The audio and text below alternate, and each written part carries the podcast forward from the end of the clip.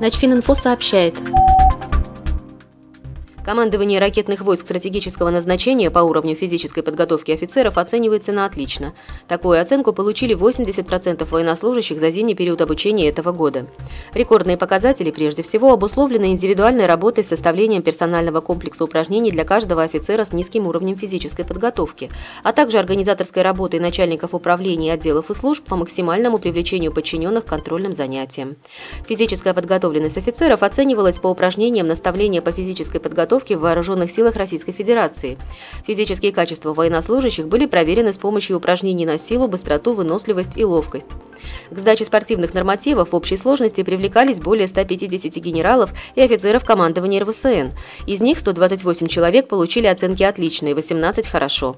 На высший квалификационный уровень физической подготовки сдали 57% военнослужащих. Этот результат в два раза выше, чем в предыдущие годы.